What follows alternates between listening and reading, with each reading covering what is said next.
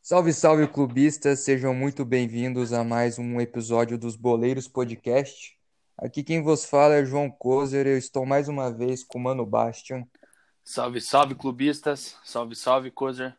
Vamos que vamos para mais um episódio desse quadro maravilhoso aí, que é o Porquê Torce, meu amigo. E hoje nós estamos aqui no nono, episódio do quadro Porquê Torce, meu amigo. E desta vez a gente vem aqui para falar de um dos clubes mais vitoriosos do Brasil, um clube gigante que está passando por alguns problemas, mas que ainda assim a gente tem que respeitar muito porque tem uma história aí que tem vários títulos e que impõe respeito. A gente está falando do São Paulo e hoje a gente trouxe aqui um ícone da torcida São Paulina, um dos caras que tem, acho que o maior respeito aí nas redes sociais e é um cara que eu vejo que cada, cada time deveria ter um desses um desse cara para representar. Porque se cada torcida tivesse um representante como ele é, os torcedores se sentiriam muito mais representados. A gente está aqui com o Barolo. Como que você está, Barolo? Tudo certo contigo? Tudo bem, gente. Imagina, não sou, não sou representante, não. Só sou torcedor corneteiro raiz. Sou, não represento nada, não. É, é só porque acho que a minha indignação com a, com a história do canal é, foi de encontro à indignação de muitos São Paulinos, né? Principalmente os mais velhos, assim, que se acostumaram a ver os times ganhar tudo. E hoje somos motivo de chacota. Então, acho que a indignação que eu sempre mostrei nos vídeos, muita gente se identificou. Mas, na verdade, cara, é assim, torcedor igual a todo mundo. Eu não sou mais São Paulino que ninguém, não sou menos São Paulino que ninguém, não sou mais nem menos torcedor eu só tenho um jeito de torcer que acho que muita gente se identifica, né? Pela simplicidade, assim, por, ser, por gostar de futebol, e pelo, por ser um cara verdadeiro, né? De não fazer tipo, não fazer personagem, que eu acho puta chato pra cacete. Mas é basicamente isso. E Barolo, você falou dessa questão que muito torcedor São Paulino se identifica. E, cara, eu acho que você passa uma autenticidade de torcedor que se revolta com o clube, com a situação que ele tá, que é, é incrível ver quantas pessoas que não são São Paulinas e acompanham seu canal. Por exemplo, eu sou palmeirense e desde o ano passado eu acompanho seus vídeos, então eu acho que assim a identificação vai muito além de só São Paulo, é muito mais também de uma questão de ver que você tem essa autenticidade e, e como você disse, não faz nenhum personagem, você vai lá nos vídeos e fala tal coisas, né? Porque eu lembro que eu conheci seu canal e eu estava assistindo, foi depois de um clássico contra o Palmeiras, o São Paulo tinha perdido. Eu fui rever os melhores momentos. Aí eu vi nos relacionados, eu vi um cara ali São Paulino comentando sobre o jogo. Daí eu pensei, cara, o que, que um São Paulino deve pensar da atual situação do time, né? Deu abrir lá, de você falando da situação do time e tal, daí bateu aquela identificação no sentido de, pô, esse cara aí é um autêntico torcedor. E eu percebo que também nos comentários, direto tem alguém falando: ah, eu sou cruzeirense, eu sou torcedor aqui do Rio, de algum time do Rio, mas eu acompanho seus vídeos. É muito bacana ver, né, que tipo você consegue criar essa identificação com outras torcidas que nem são são paulinas. Então, mas na verdade é assim, o que, que acontece? Eu tenho, eu acho, eu acredito que o público do canal seja 70% São Paulino e 30% de outras torcidas. Mas sabe por quê? Eu acho que também, claro, tem a identificação que a gente, né, que, que você falou do torcedor, mas eu, eu assim, a minha história com futebol é, é por causa do meu pai, né? E o meu pai era palmeirense e a gente passou a vida inteira um zoando o outro porque meu pai me ensinou desde pequeno que a gente que futebol é uma diversão, né, cara? Não é uma guerra, não é você não é obrigado a odiar o outro. Então eu cresci com isso na cabeça, eu cresci sem ter raiva, sem ter essa, essa raiva que as pessoas têm, por exemplo, do palmeirense tem do corintiano, do São Paulino tem do eu não consigo ter essa raiva. Eu acho que é muito mais do lado divertido, porque por causa do meu pai, meu pai era palmeirense e a gente e eu lembro que eu virei São Paulino por causa de um tio meu, de, de um primo que são, são até hoje estão aí, são paulinos doentes. E aí eu perguntei para o meu pai, eu era muito pequeno, né? Tinha, sei lá, 4, 5 anos, era muito pequeno. E eu perguntei para o meu pai se ele não ia ficar chateado, né? Porque, pô. E ele falou: Meu, eu vou adorar que você torça por time diferente do meu, porque a gente vai se zoar a vida inteira. Eu vou encher o seu saco a vida inteira. E aí, desde criança, eu tenho isso com meu, assim, é, com meu pai, ele me levava para assistir, o Palmeiras, porque as do Palmeiras, que ele era palmeirense, me levava para assistir. É, Santos, jogos do Santos, aquele Santos do Juarido, ele me levava para assistir todos os jogos. Então eu cresci com isso na cabeça. E aí nos vídeos, eu não consigo desrespeitar o outro torcedor, assim, não consigo ofender, não consigo falar é, ah, o porco, o gambá, eu não consigo porque eu acho que você está mexendo com uma paixão de alguém. Eu acho que não tem necessidade. Uma coisa é você tirar sarro e você brincar, eu acho legal, eu gosto de brincar. Eu sou, se você imagina que eu sou bravo quando o São Paulo perde, você imagina como eu sou chato quando o São Paulo ganha. Infelizmente tem acontecido muito isso, né? E Barolo, você estava falando aí da tua paixão do, do São Paulo. Você é um cara que acompanha São Paulo desde pequeno, então.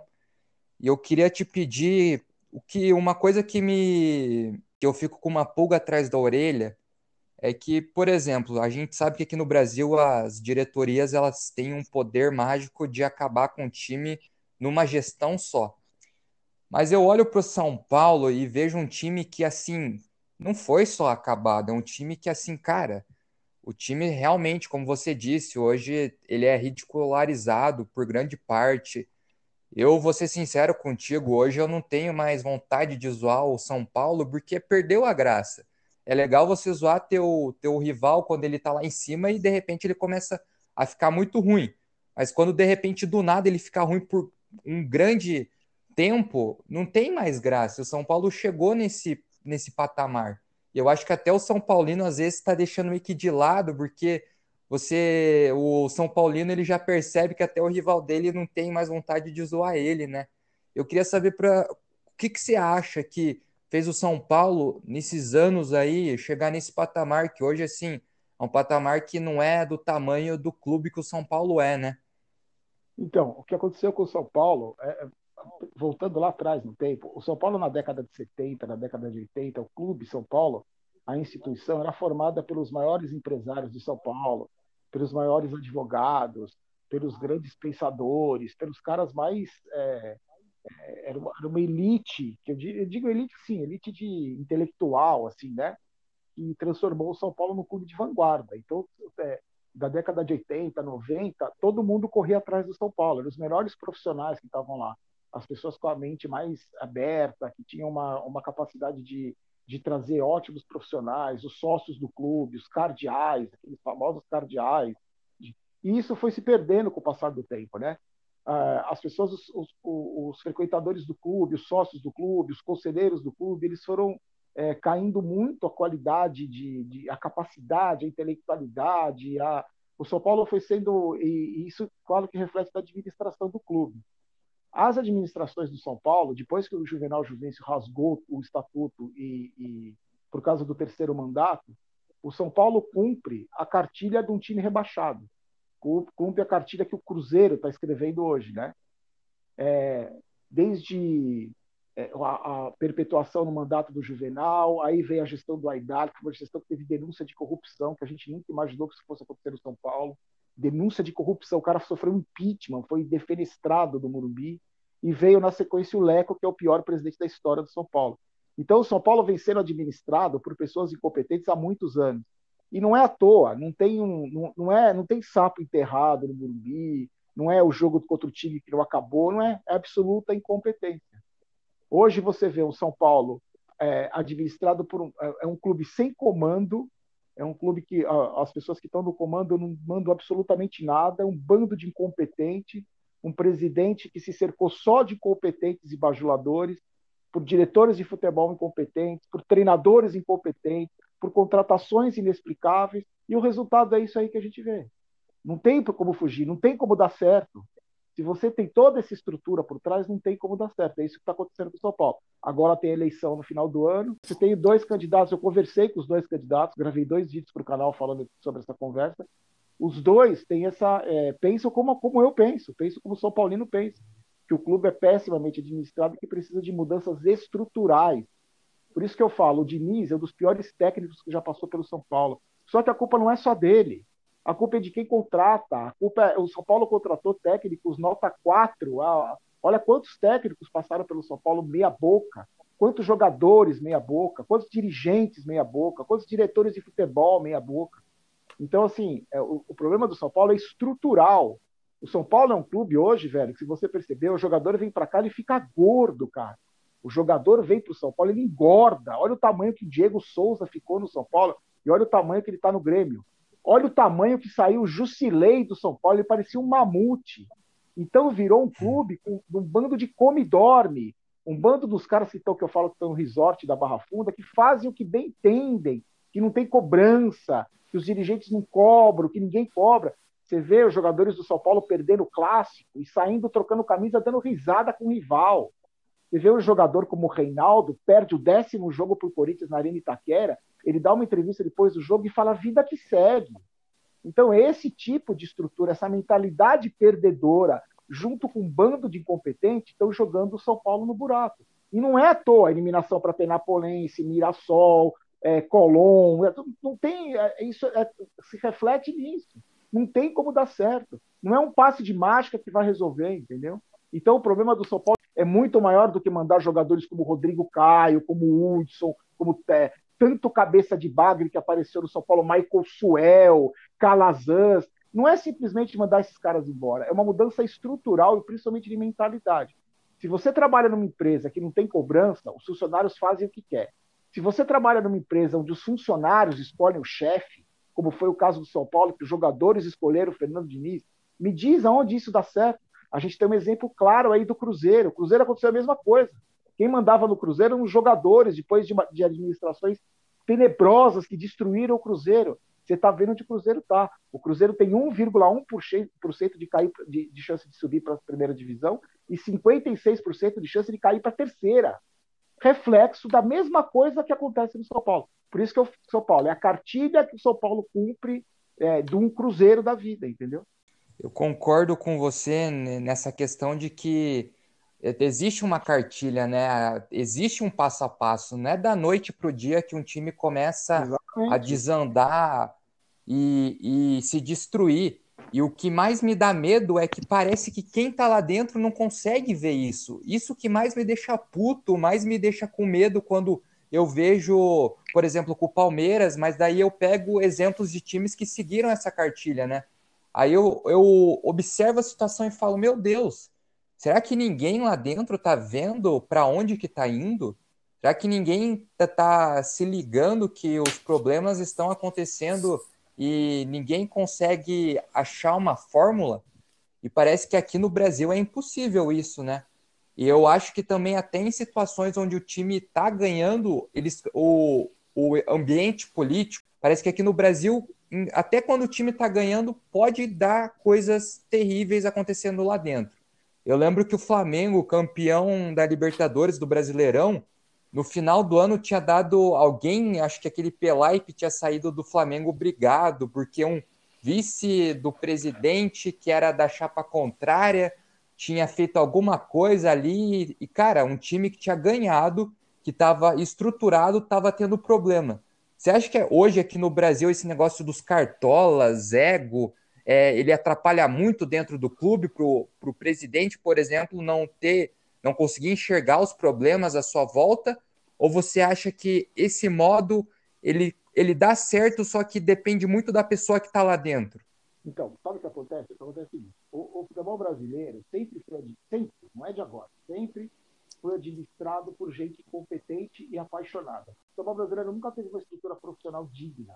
É só você voltar para a década de 80, na década regulamentos, tudo, tudo que você envolve no futebol brasileiro está é, é, tá vinculado a isso. O futebol brasileiro, a única coisa que o futebol brasileiro tinha era talento, o talento dos seus jogadores, porque a parte administrativa sempre foi essa bagunça, sempre foi essa várzea, os, os profissionais relacionados às atividades do futebol sempre foram os mesmos, estão aí há 300 anos sempre fazendo as mesmas besteiras. Como é que pode um time como o Flamengo, que tem a maior torcida do Brasil, acho que é a maior torcida do mundo, não tem um estádio, cara? Como é que pode um negócio desse? É um negócio absurdo. Uma vez eu entrevistei o Brunoro, na época da Parmalat, entrevistei o Brunoro na época que o.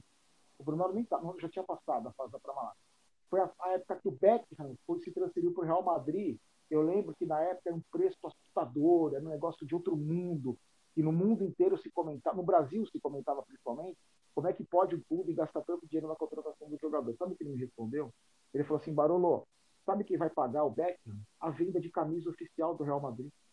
Só que os caras vão vender de camisa do Beckham, número 23, paga o, o, a, a, contratação dele. Então você vê, há anos, quanto tempo faz isso? Faz 20 anos, sei lá. Há anos o futebol brasileiro está atrasado. O que, aconteceu agora? O mundo, é, o futebol evoluiu no mundo como esporte. Então você pega o futebol inglês hoje, que é o mais do mundo, o melhor do mundo, disputado por jogadores de, de todas as partes do mundo, uma organização absurda e um futebol digno. Eles praticam outro esporte lá, né? A gente pode ver, compara com o Campeonato Brasileiro, a Premier League, parece outro esporte. Por isso, por isso que o Brasil não ganha uma Copa do Mundo desde 2002. Faz 18 anos que o Brasil não ganha uma Copa do Mundo. Você acha que isso reflete o quê? Isso é reflexo de uma igualdade em termos de competitividade dos outros times, dos outros países, e absurda bagunça que é o futebol brasileiro.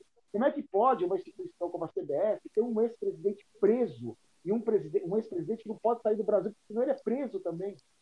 Tudo isso é reflexo, reflete no futebol brasileiro, reflete na organização do futebol brasileiro, reflete na organização do meu clube, reflete na organização do seu clube, do time, do time de todo mundo que está ouvindo a gente. Por exemplo, vou te dar um exemplo. Os caras vivem numa redoma, né? O futebol vive numa redoma. Você fala que as pessoas que estão lá dentro não conseguem enxergar porque eles vivem fora da realidade. Eles vivem numa outra realidade. Eles acham que eles vivem num mundo de fantasia. Eles não vivem no mundo real. E aí o que acontece? Você vê hoje o Santos contratar o Robinho. Como é que você pode contratar um jogador? Agora cancelou o contrato, né? Você está completamente fora da realidade do país, da sociedade, numa sociedade hoje que defende os direitos da mulher, que está todo mundo lutando contra essa violência contra a mulher, num clube que foi do Pelé, administrado por um bando de competentes que teve o presidente expulso, afastado do cargo faz um mês. Os caras contrataram um cara que foi preso, está é, condenado na Itália por abuso sexual, que colocou não sei o que na boca de não sei o que. Quer dizer, esses caras vivem fora da realidade, entendeu? Em qualquer país do mundo, jamais iam contratar um jogador como o Robinho. Não interessa a bola que ele jogou, não interessa o passado que ele tem. O cara foi condenado por estupro, nove anos em primeira instância por abuso sexual. Então, esse, junta a incompetência, essa bolha que as pessoas pensam que o futebol é uma bolha, esses jogadores pensam que eles vivem numa bolha, e só pode dar no que dá, porque se a gente tivesse vivendo com um resultado vitorioso, tendo sempre Copa do Mundo, os melhores jogadores do mundo, faz tempo que isso não acontece. Hoje, o nosso melhor jogador, nos grandes clubes da Europa, ele é apenas um coadjuvante. No Paris Saint-Germain, ele foi contratado porque ele é a principal estrela do Paris Saint-Germain. Mesmo assim, o Mbappé já está engolindo ele. No Barcelona, ele era o terceiro jogador. Se ele for jogar no Liverpool hoje, ele não é o melhor jogador. Então, dos maiores clubes do mundo, o nosso melhor jogador seria apenas um coadjuvante. Isso é reflexo do futebol brasileiro. Isso é reflexo da organização do futebol brasileiro, que reflete na dívida dos clubes, que reflete na, na arbitragem. Aqui até o VAR está errado, velho. Até o VAR está errado. A CBF divulgou essa desculpa para o São Paulo que eles erraram no VAR. Quer dizer, o cara que comanda o VAR é incapaz, ele não tem capacidade de comandar a máquina, de operar a máquina do VAR. Então, isso tudo é reflexo do futebol brasileiro. A gente vê um clube como o Flamengo, que se organizou minimamente pagou as dívidas que podia pagar, se organizou o básico, fez o básico, é, gastou me, a, é, menos do que arrecadava, conseguiu organizar as finanças e está aí ganhando tudo, e vai ganhar tudo de novo. Porque foi buscar um técnico, contratou os melhores profissionais, pagou as dívidas, contratou jogadores por bons preços, montou um elenco, chamou um treinador que queria um elenco acima, foi, foi campeão de tudo. Então, assim, não tem segredo, não tem mistério, não tem milagre. É uma questão de capacidade, de competência e organização, cara é que a gente não vê isso. Fala um clube aí organizado do Brasil. O Palmeiras tem dinheiro. O Palmeiras tem dinheiro. Como teve na época da Parmalat. A Parmalat saiu, não deixou um know-how para o Palmeiras, não deixou, não mostrou para o Palmeiras como se faz. O Palmeiras foi rebaixado de novo. Porque assim, não adianta só você entrar com dinheiro, não adianta só ter, ter grana para caramba. Você tem que ter gente capaz lá dentro, você tem que ter uma estrutura de profissionais lá dentro. O futebol é uma coisa muito séria, envolve muito dinheiro, envolve muita gente, é, é, é um negócio muito importante para o Brasil. É, não dá para você colocar um amador, um semi-analfabeto que não sabe nem falar para comandar um clube, entendeu?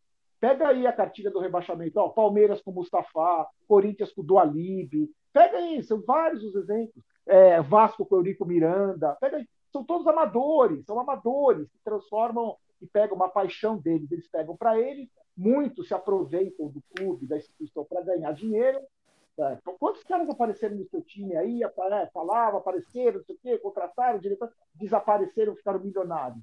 Então é isso. Não tem muito mistério. O futebol brasileiro é essa bagunça há muitos anos. Eu queria entrar numa questão aqui que eu tenho muita curiosidade, eu acho que você deve ter muita propriedade para falar disso, que você estava falando hoje que o jogador brasileiro fora, ele é coadjuvante, né? Eu queria saber dessa questão do, do passado. Porque eu olho para o passado, por exemplo, eu lembro que tinha grandes jogadores aqui no Brasil, a gente não precisa ir muito longe. Na década de 90, havia bons jogadores aqui no Brasil, jogando em alto nível, e a, a, impressão que eu tenho é que naquela época o futebol brasileiro era um futebol bom aqui no Brasil.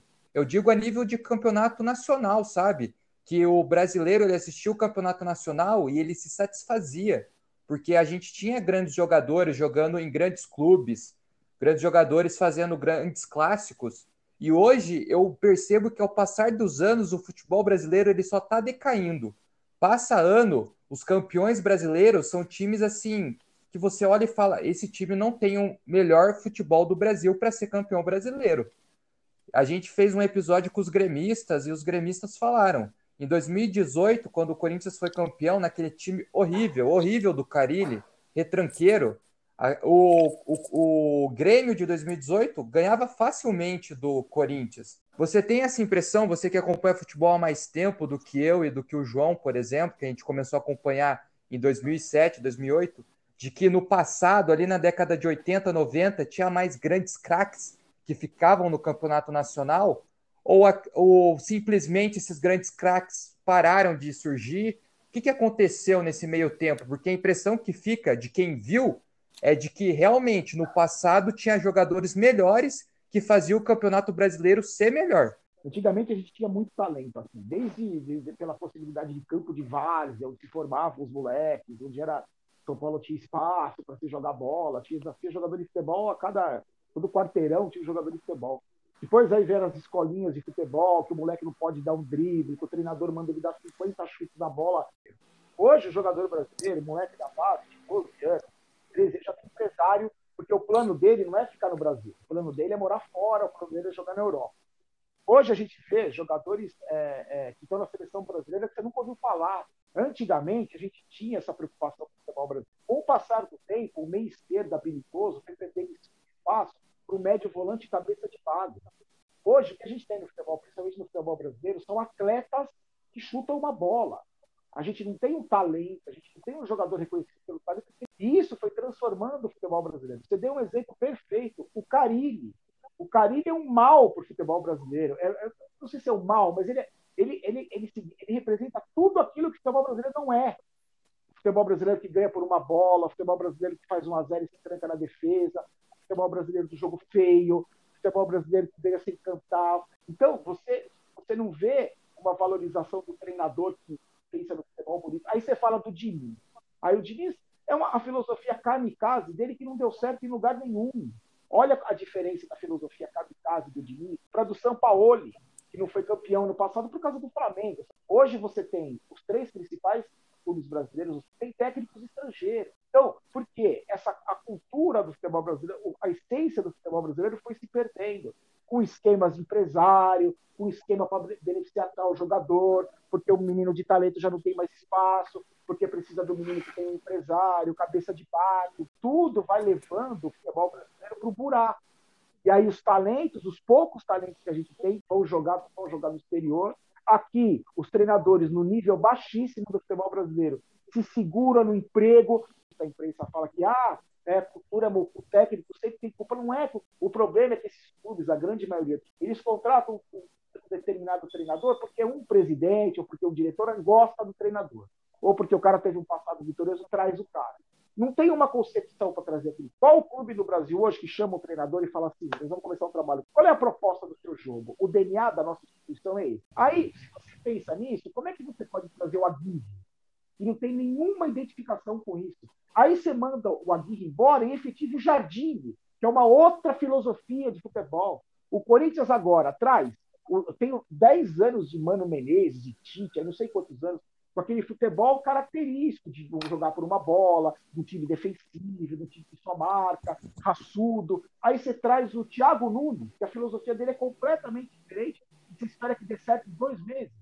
E agora manda o cara embora e traz o Mancini, que é uma outra filosofia. Então, isso tudo reflete dentro de campo, reflete na qualidade do futebol. O Mancini está tendo a maior oportunidade da carreira dele, como está tendo o Diniz. Você acha que o Mancini vai jogar bonito, vai jogar para frente? Vai jogar Corinthians e Flamengo? Você acha que o Corinthians vai para cima do Flamengo? Vai dar drible? Vai... Não vai, cara, porque o Mancini não vai deixar. O Mancini vai fechar a casinha que ele tem que tirar o Corinthians lá de baixo. Isso tudo vai empobrecendo demais o futebol brasileiro. Hoje eu estava assistindo uma matéria no, no, YouTube, o jogo Corinthians e Palmeiras da embaixadinha do Edilson. Cara, olha os jogadores que tinham naquele time, tá? Olha os jogadores que tinham naquele time. Pega o Corinthians e Palmeiras da final do Paulista, assiste aquele jogo, anota as escalações dos dois times e pega esse time do Corinthians e Palmeiras do, da embaixadinha do Edilson. É outro, é outro mundo de futebol, é outra estrutura, é outro. Não, existe, não tem comparação daquilo. Olha os jogadores do Corinthians, tem Marcelinho, Ricardinho, Edilson. Olha os jogadores do Palmeiras, o Evaí, o Paulo Nunes, o Zinho, Marcos. E olha hoje, cara, olha hoje. Quem é o lateral esquerdo do Corinthians? Nem sei. Quem é o lateral direito do Palmeiras? O Marcos Rocha lá. Então, assim, é um nível cair demais. E não vai melhorar, não vai mudar. O técnico da seleção é o Tite. Desde quando o Tite gosta de jogar bonito? Então eu não vejo nenhuma perspectiva. Quantos Neymar a gente tem? Qual, qual o cara que se aproxima do Neymar aí? O Coutinho se aproxima do Neymar? É um cara que também não tem nenhuma identificação com o futebol brasileiro. Você assiste o giro da rodada da Sport TV, dá vontade de chorar. Dá vontade de chorar. É de doer. O nível do futebol brasileiro é baixíssimo. O São Paulo é quarto colocado aí, um Diniz de técnico. Você vê o nível do futebol brasileiro. Exatamente. Isso é o mais incrível. Dentro desse mesmo, dessa mesma parada que você está falando, aí, Barolo, esses dias eu vi um vídeo, cara, no Instagram. Não sei se chegaram a ver, viralizou. Acho que teve um minuto que a bola não caiu no chão, cara, porque um cara cabeceava. Na... Eu acho que foi Corinthians Santos, cara. Eu que os caras ficavam dividindo a bola de cabeça é um... e era só balão para cima, cara. Tipo, um minuto disso, cara. Aí o cara comentou assim: melhor futebol do mundo, né? É, é isso. O é Corinthians isso. contratou o Mancini, eu até lembrei esses dias, o Mancini treinou o Atlético em 2013. Em 2013 o Atlético tinha um time avassalador, assim. Ficou até em terceiro colocado no Brasileirão. Mas eu lembro que eu vi um pré-jogo, um bastidor de jogo, que, tipo, era o cenário do futebol brasileiro. Então, para o Atlético chegar em terceiro, o Mancini chegava antes do, dos jogos e falava assim, para todos os jogadores, rapaziada, fica na, na retranca, rouba a bola. Quando vocês roubar a bola, vocês acionam o Sirino em velocidade e deixam o Sirino correr. E era isso, cara. Os caras retranca, retranca, dava uma bica, sobrava pro Sirino, que era rápido na época. O cara ganhava na corrida e conseguia cruzar lá pro cara fazer o gol. E esse era, era meio, meio assustador que um time desse chegou na final da Copa do Brasil e ficou em terceiro colocado no Brasileirão, que é um campeonato longo, difícil de você estar tá lá em cima, né? Como é que o Corinthians contrata um cara que tem cinco rebaixamentos na carreira, velho? Pode dar certo? Pode dar certo, porque futebol tudo pode Qual é a filosofia de futebol do Mancini? É essa que está falando. Retranca, todo mundo. Os caras estavam com o Thiago Nunes até agora, há pouco. Aí contrata o Mancini. Aí não dá certo, tem que mandar o técnico embora. É, mas a cultura do Brasil só culpa o técnico. Não é culpa o problema não é mandar o técnico embora, o problema é ter contratado o cara. Sabe assim? São essas... Mas quem que contrata? São os dirigentes, esse bando de incompetente, esse cara que faz, que contrata por pressão da torcida, ah, não tem outro, vai esse mesmo. É isso e se paga um preço, cara. Não tem como, você vai pagar um preço. Eu acho que o Diniz fez um bem danado para vocês, Barô. Não sei se você vai concordar comigo, mas o Diniz foi o primeiro cara que fez o São Paulo ganhar na Arena da Baixada, na época que ele treinava o Atlético, né? Cara, mas é assim, o problema do Diniz, o Diniz é assim, quando o São Paulo contratou o Diniz, eu falei o seguinte, pode acontecer duas coisas. O São Paulo pode ser, é, o Diniz pode ser o fracasso que ele sempre foi, ele é treinador há 11 anos, não, tem, não ganhou nada, ou pode, São Paulo pode voltar a ser vanguarda com o estilo de jogo dele, com as ideias que ele tem com o futebol. E o que aconteceu? O Diniz, nesse tempo todo que se passou no São Paulo, ele perdeu totalmente a convicção dele. Alguma outra coisa que tem na cabeça dele do futebol que ele gostava. Depois ele foi cedendo a pressão, porque ele sabe que o São Paulo é a última chance dele treinar um time grande. Se ele fracassar, como ele já fracassou, o Diniz já fracassou no São Paulo. O Diniz perdeu, é, o por Mira, foi eliminado pelo Mirassol, o time que foi juntado pelo WhatsApp, tinha motorista de Uber. O, Diniz perdeu do Binacional, do time de escola, os maiores vexames da história do São Paulo. O Diniz tomou de quatro da LDU e falou que o São Paulo ganhou no segundo tempo. O Diniz conseguiu classificar o São Paulo na fase de grupo da Libertadores, faltando uma rodada para terminar a fase de grupo. Ele já é um fracasso. Se o Diniz ganhar o Campeonato Brasileiro e a Copa do Brasil, a Sul-Americana, ele minimiza um pouco o fracasso que ele fez até agora. Só que no São Paulo é assim, no São Paulo, como vai ter eleição, os caras, os caras são tão preguiçosos, ah, são tão acomodados, Leco, Raí, o Pássaro, eles são tão acomodados, eles não vão nem se mexer. Se o São Paulo tomar de cinco do Grêmio, se perder do, do binacional, não, não vai acontecer nada. E no São Paulo é assim. No São Paulo os caras vão empurrar com a barriga até fevereiro, até janeiro, quando o presidente assumir. Então, é, é, na, na, verdade, o Diniz é isso. Ele é um cara, os caras acharam, São Paulo, só no São Paulo que você acha que vai juntar um técnico perdedor, que jamais ganhou nada, junto com um elenco perdedor, que jamais ganhou nada, junto com o presidente perdedor, que jamais ganhou nada, e dirigentes perdedores que jamais ganharam nada. Juntar tudo isso vai dar certo. É só no São Paulo que se acredita nisso, entendeu? Nenhum outro lugar do mundo, você juntando isso, dá certo. Os caras acham que no São Paulo vai dar certo. Já não deu certo, já não deu certo. Independente do que aconteça. Ah, se ganhar a Copa do Brasil, beleza. Se ganhar o Campeonato Brasileiro, beleza. Você acha, você acha realmente que o São Paulo vai ganhar a Copa do Brasil? O São Paulo, em quarto lugar no Campeonato Brasileiro, é igual uma vaca em cima de uma árvore. Você não sabe como ela foi parar lá, mas uma hora ela vai cair. É, foi fácil. É segredo, entendeu? Não dá para a gente se iludir. Não dá pra... O São Paulino é tão. O São Paulino mais novo está começando a achar, se acostumar com esse São Paulo aí. Acho que o São Paulo é isso. Acho que o São Paulo é essa vergonha aí que a gente está vendo nos últimos anos. Eu sou muito criticado pela molecada, os caras mais novos, porque eu reclamo muito. Eu critico muito. Ah, Barolo, mas ganhou do Palmeiras na Arena. Ah, velho, perdeu do Mirassol, cara. Ganhar do Palmeiras na Arena não é milagre. Você não tem que achar que é, tem que achar que é obrigação. O São Paulo no Parque Antártica mandava no Parque Antártica, fazia um super jogo equilibrado com o Palmeiras. Ah, aí se ganha na Arena do Corinthians, nossa, ganha na Arena do Corinthians. Cara, ganha, na Arena do Corinthians, qual o problema que tem? Até o Vila Chupita já ganhou na Arena do Corinthians, tá? Então o São Paulo, o, o São Paulo se apequenou e parte da torcida do São Paulo também se apequenou, que achava legal, que comemorou, que sentiu alívio quando o São Paulo perdeu só de 2 a 1 um para o River Plate quando foi eliminado da Libertadores. Só que assim, eu não vou conseguir me acostumar com isso, cara. Eu não vou conseguir é, me conformar e ser medíocre, abaixo de medíocre, e ser um time alvo de chacota que comemora perder só de 2 a 1 um para o River Plate. Teve um amigo meu que falou assim: saímos de cabeça erguida da Libertadores. Eu falei, amigão, você tá fumando crack? E saiu de cabeça erguida, velho. Eliminado da fase de grupos com uma rodada de antecedência, cara. Como saiu com dignidade? E tem torcedor que acha dignidade saímos de cabeça erguida da Libertadores. Tem cara que acha que o Diniz tem que ficar porque ele ganhou do Palmeiras na arena, lá com o time desmininguido, com o jogador a menos. Tem cara que acha que o Diniz tem que ficar. Tem torcedor do São Paulo, moleque, que compara o Diniz ao Tele Santana, cara. Que o Tele Santana Nossa. também não ganhava nada, não ganhava nada, e depois ganhou. Cara, olha que absurdo. O cara falou que o Tele Santana demorou tantos anos para ganhar. Olha o futebol que o Tele Santana apresentava. Olha a seleção de 82, de 86, cara. Olha o jogo São Paulo e Curitiba do Diniz. Como é que o cara faz uma comparação dessa, cara? Então é assim, ah, tem que dar mais tempo para o Diniz, porque o Tele Santana também era derrotado. Então tinha que dar mais tempo para o Doriva, que treinou o São Paulo. O Doriva. Então, ah, se o Doriva não, não conseguiu também na, fazer a função dele, porque o Tele Santana também não. Sabe, umas, umas comparações absurdas, cara. E o torcedor do São Paulo é que é minoria, graças a Deus é minoria se acostumou com isso, acha que o São Paulo é isso, perde, é que você falou, o cara não é nem zoado mais o São Paulino. Então o cara se acostuma, acha que é isso mesmo. Ah, perdeu mais uma na arena. Ah, perdeu mais uma pro. É vida que segue. O jogador do São Paulo fala vida que segue, velho. Imagina pra torcida. O jogador fala vida que segue. Se tivesse uma escopeta que tivesse do lado do, do Renato, dava um de joelho dele, cara. Quando ele falou Cara, a pior coisa que tem para um time. A gente tá falando de São Paulo, né? Isso que a gente tava conversando no começo, né, Barolo? Tipo assim, é um time tão gigante aqui no Brasil, os caras se acomodar nesse nível é muito foda, cara. Eu ficaria então, puto da cara se eu escutasse isso. Quando o São Paulo perde, eu fico uma semana sem dormir, velho. Eu juro por Deus, uma semana é exagero, mas vai. Perde um clássico, eu fico dois dias puto, não falo com ninguém, não respondo para ninguém, não respondo, não entro no celular. Aí o cara sai abraçado, trocando a camisa com o cara do, do rival do clássico, dando risada, cara. Olha só, vou te dar um exemplo. São Paulo e River Plate, São Paulo tomando um vareio do River Plate, 2 a 1 um, sendo eliminado da fase de grupos da Libertadores com uma rodada de antecedência. Isso não acontecia há 33 anos. Então, na Libertadores não tinha nem esse nome. que acontece? O projeto de treinador tira um projeto de jogador chamado Pablo e coloca outro projeto de jogador chamado Trevi.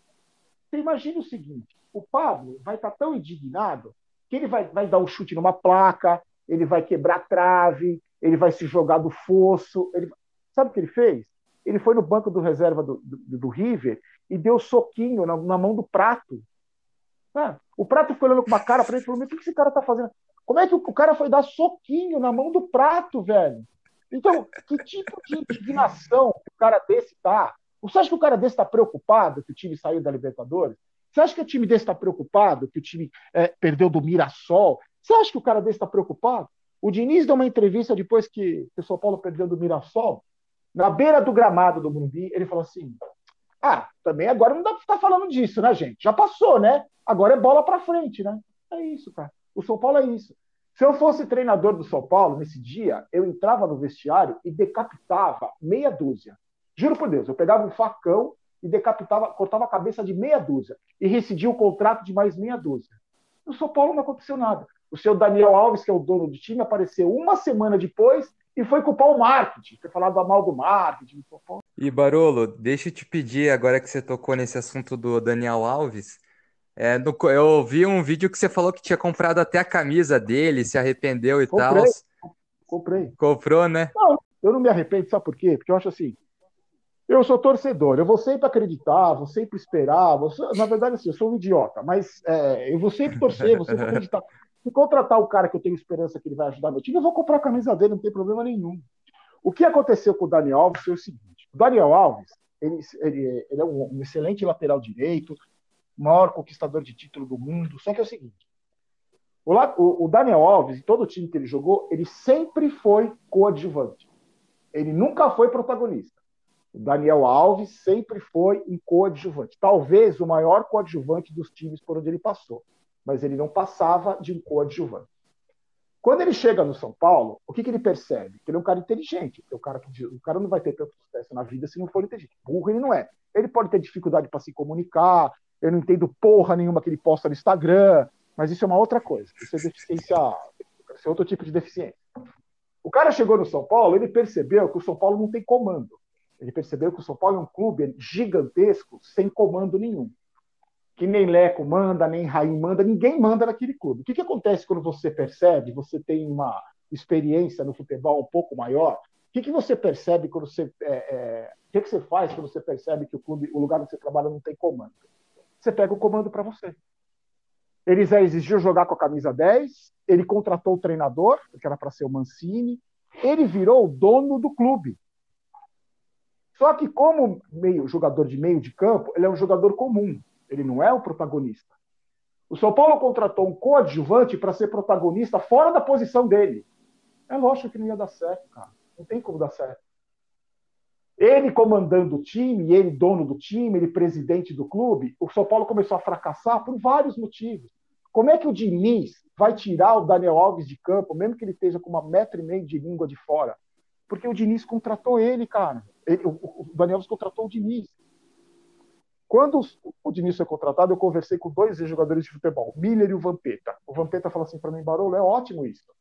Os jogadores jogam por ele, vai ser legal pra caramba, só tem um problema ele pode virar refém desses jogadores. Porque como é que ele vai substituir o time? Como é que ele vai mexer no time se meia dúzia escolheram ele?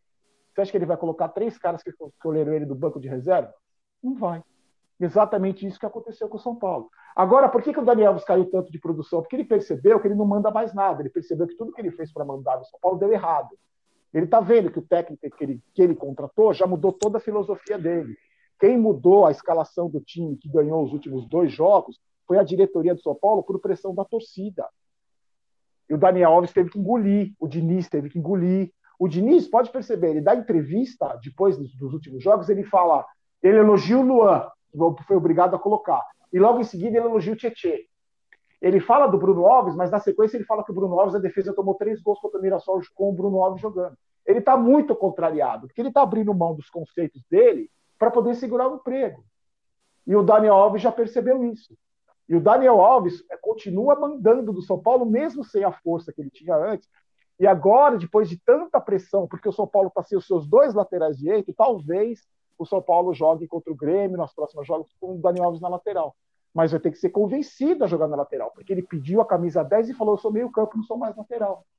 Ou seja, vem um cara, um protagonista para ser, um coadjuvante para ser protagonista, ele vira o dono do time. Ele escolhe até o número da camisa que ele veste, cara. Esse é o São Paulo, entendeu?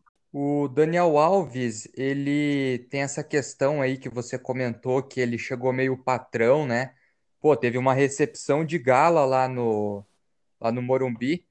E eu queria saber se você. Eu queria saber duas questões do Daniel Alves para gente, a gente ver esse panorama da torcida. A primeira, você acha que o, a questão do, do São Paulo ter pago barbaridades, ter que buscar patrocínio e tal pelo Daniel Alves, isso influenciou muito dentro do elenco, por ele ser um dos caras que mais ganha lá dentro. É claro que hoje a gente vê que tecnicamente o custo-benefício não se pagou, porque o São Paulo não melhorou, não ganhou título e o Daniel Alves também não, não rendeu o esperado.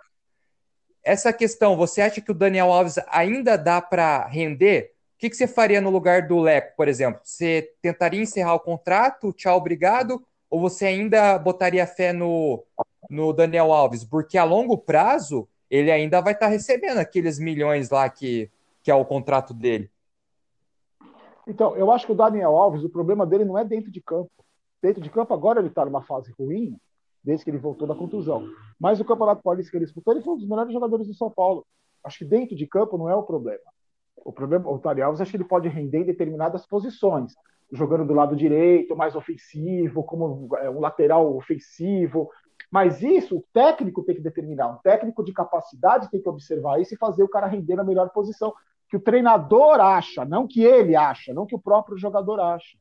Eu acho que o Daniel Alves é um jogador importante pela experiência que ele tem, junto com a molecada.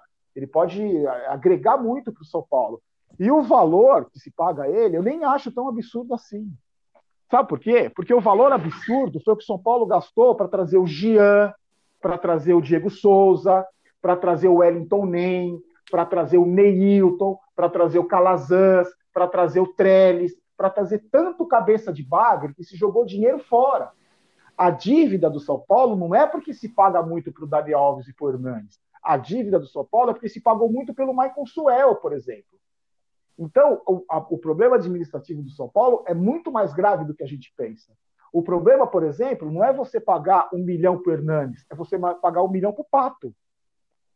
Com o salário do Pato, você, você, paga três ótimos jogadores que, se você tivesse gente competente lá dentro, você garimpava na América do Sul. Jogadores dos times argentinos, dos times uruguaios, para jogadores bons de bola que está cheio na América do Sul. Só que não, você traz o Pato por pressão da torcida, paga uma bala para ele um jogador acomodado sem cobrança, o resultado não pode ser outro. Então, acho que o custo-benefício do Daniel Alves é, é, o que menos importa. Não é, não é a, a, questão nem é essa. A questão é cobrança, que ele se coloque no lugar dele, que ele não é maior que a instituição, ele não tem que escolher nada e ajudar o São Paulo. Só que lá dentro, quem é que vai falar isso para ele? Me fala. O Diniz vai falar isso para ele? Que ele contratou? O Leco, Leleco, Leco, sem caneco, o pássaro vai fazer isso? Acho que o Raí vai chegar para o e falar assim: ó, agora você vai jogar de lateral, tá? Você é o melhor lateral esquerdo da história, o melhor lateral direito do mundo, um dos maiores da história, então você vai jogar na lateral de. Não vai, cara. Não vai. O cara veste a camisa 10 do São Paulo. É isso. É, Barolo, é, sei que a gente está meio que falando agora do momento atual de São Paulo, mas a gente costuma sempre perguntar para os nossos convidados aonde que surgiu a, a paixão pelo, pelo clube, saca? E quando a gente entra nessa pergunta, a gente já coloca para vocês determinarem qual que é o jogo mais, porra, memorável, assim, que você olha e fala, caralho, esse é o jogo que eu... Primeiro jogo que já veio na tua mente quando eu perguntei para você, é, em um momento bom ou ruim do São Paulo, tanto faz. Algo que, tipo, você vai levar pra, pra sua vida sempre, que você fala, caralho, esse momento definitivamente foi o mais emocionante para mim, vendo um jogo do São Paulo. Então, a paixão surgiu por causa de dois, um tio e um primo meus, que um tio meu e um primo, que eram São Paulinos, eram, eram parentes do meu pai, né? E eu, a gente não tinha muito contato com a família quando eu era criança, e quando eu ia na casa deles era uma festa, porque eles me paparicavam pra caramba, todo mundo apaixonado por futebol. E como a minha família era formada só de palmeirense, meu avô, meu pai, meus tios, todos palmeirenses, esses eram os únicos que não eram. Meu tio era o único que não era palmeirense. E ele começou a me levar. Meu pai não sabia, ele me levava nos jogos do São Paulo. E aí eu lembro que a primeira, uma das primeiras decisões que eu acompanhei no estádio era, foi São Paulo e Portuguesa, no, no menu dos dois, que o São Paulo ganhou o título. Eu estava no estádio com esse tio. Mas eu já era São Paulino, só que aquele jogo me marcou por causa disso, né? Foi o primeiro título que eu vi no estádio. Mas o maior, o maior momento de emoção para mim foi, é, eu não estava no estádio, eu estava na casa de um amigo meu. Foi aquele São Paulo e Guarani de 86, quando o Careca fez aquele gol. Para mim foi o maior, dos maiores centroavantes que eu já vi jogar. Como o Careca fez aquele gol, só contar uma história rapidinho. É um amigo meu de infância, que é meu amigo até hoje. Ele morava numa casa enorme, ele tinha cinco irmãs, ele de homem, pai, a mãe e a avó dele, a avó Tica. Estava na casa dele porque ela estava com câncer terminal, sabe quando você tira do hospital para morrer em casa. E ela estava num quarto, perto da sala de televisão. E na hora do gol do Careca, vocês lembram desse jogo, né? O São Paulo saiu perdendo, virou, empatou, e o Careca fez o gol aos 14 minutos do segundo tempo da prorrogação. Quando o Careca fez o gol, eu estava assistindo o jogo com um palmeirense e esse meu amigo corintiano, o dono da casa. Eu comecei a gritar, tão desesperado, chutar a porta, chutar a parede. E eu lembro que ele falava assim para mim: Barulho, olha a Tica, olha a Tica. E eu falava: a Tica que vai pra puta que pariu, o careca fez o gol. Que você chama de torcedor? eu quero que a Tica. Meu, um vexame histórico na casa desse meu amigo. E aí, só que o que aconteceu? Não sei o que aconteceu. A avó Tica, ela foi morrer dois anos depois. Assim, que ela, te... ela foi se recuperando, foi se recuperando, viveu mais um tempão. E esse amigo meu, amigo meu até hoje, eu falo, eu, graças a mim, porque eu acordei a avó Tica no susto, careca, deu uma injeção de adrenalina dela, ela viveu mais dois anos. Mas esse foi o jogo mais emocionante. Depois tiveram outros, né? Eu estava naquele jogo que o Rogério ele pegou o pênalti, fez o gol de pênalti. Eu estava nesse jogo. Eu estava quando o São Paulo perdeu a Libertadores, quando o Palinha perdeu o pênalti. Então, vários momentos. Mas esse eu guardo por toda a história do jogo. Eu lembro de cada detalhe. Que resenha. Você falou de, de Rogério Ceni, não tem como a gente passar esse episódio sem falar do Rogério Ceni. Eu e o João, a gente é a gente é admiradores do Rogério Ceni técnico, né? A gente sempre fala aqui nos, nos episódios normais do podcast que a gente fica paparicando o cara, porque realmente eu vejo no Rogério Ceni um cara que tem muito ainda para entregar como técnico. Eu queria pedir para você é, como que foi aquela fase em que o Rogério ele foi para o São Paulo. Mas eu quero que você é, diga para nós o que, que você pensou quando primeiro vem a notícia que ele poderia chegar quando ele chegou e quando ele saiu, você ficou com aquele pé atrás de que, puta merda, o Rogério Ceni tá vindo, mas ele pode se queimar um pouco com parte da torcida meio Nutella, que pra vai querer resultado rápido. Para ser treinador, você diz, né? É, para ser treinador. Então, o que aconteceu? O Rogério Ceni, eu fiquei, eu, eu tenho, eu trabalhei muitos anos com esporte. O Rogério Ceni é o único cara que, que eu conheci. Eu não é virei amigo, mas eu conheci. Mas eu conto essa história outro dia por causa de um programa que eu fazia, e a gente acabou se conhecendo, ficou amigo, eu fiquei amigo do assessor de imprensa dele, tem um monte de camisa autografada pelo Rogério, então, para mim é o maior ídolo que eu tenho no esporte, não só pelo, pelo que ele me fez de viver um momento de alegria, mas pelo que eu conheci pessoalmente e vi o caráter que ele é, a pessoa que ele é. Quando ele veio para ser técnico do São Paulo, eu tinha certeza que ia dar errado, porque ele estava pulando etapa, o Rogério estava pulando etapa, ele estava caindo, né, é, voltando para um, assumindo o comando de um clube é, com um presidente que era o Leco, que usou ele como escudo, um clube onde a, onde a torcida desesperada por um título ia jogar toda a responsabilidade em cima dele e ele ainda não estava preparado para assumir o São Paulo naquele momento. O Rogério tinha que ter assumido as categorias de base durante um ano, durante dois anos, durante três anos, ser auxiliar técnico de um treinador experiente. Ele teria que ser preparado para assumir o cargo de treinador de São Paulo. O que aconteceu? Porque é o São Paulo do Leco e de, de, tantas outras gestões. O, o Leco usou o Rogério como escudo para se eleger. Eleito, ele acabou com o time do São Paulo do Rogério Ceni, vendeu todos os jogadores principais, destruiu o elenco do São Paulo. O Rogério Ceni ficou sem jogador, não tinha a experiência que ele tem hoje, e lógico que não podia dar certo, lógico que tinha que dar errado. Eu tinha certeza que ia dar errado. O Rogério Ceni pulou etapas agora que ele está começando a se formar como treinador. Mas mesmo assim, você viu o que aconteceu no Cruzeiro. O outro tiro no pé que ele deu. Ele cometeu um erro de ter ido para o Cruzeiro, na minha opinião.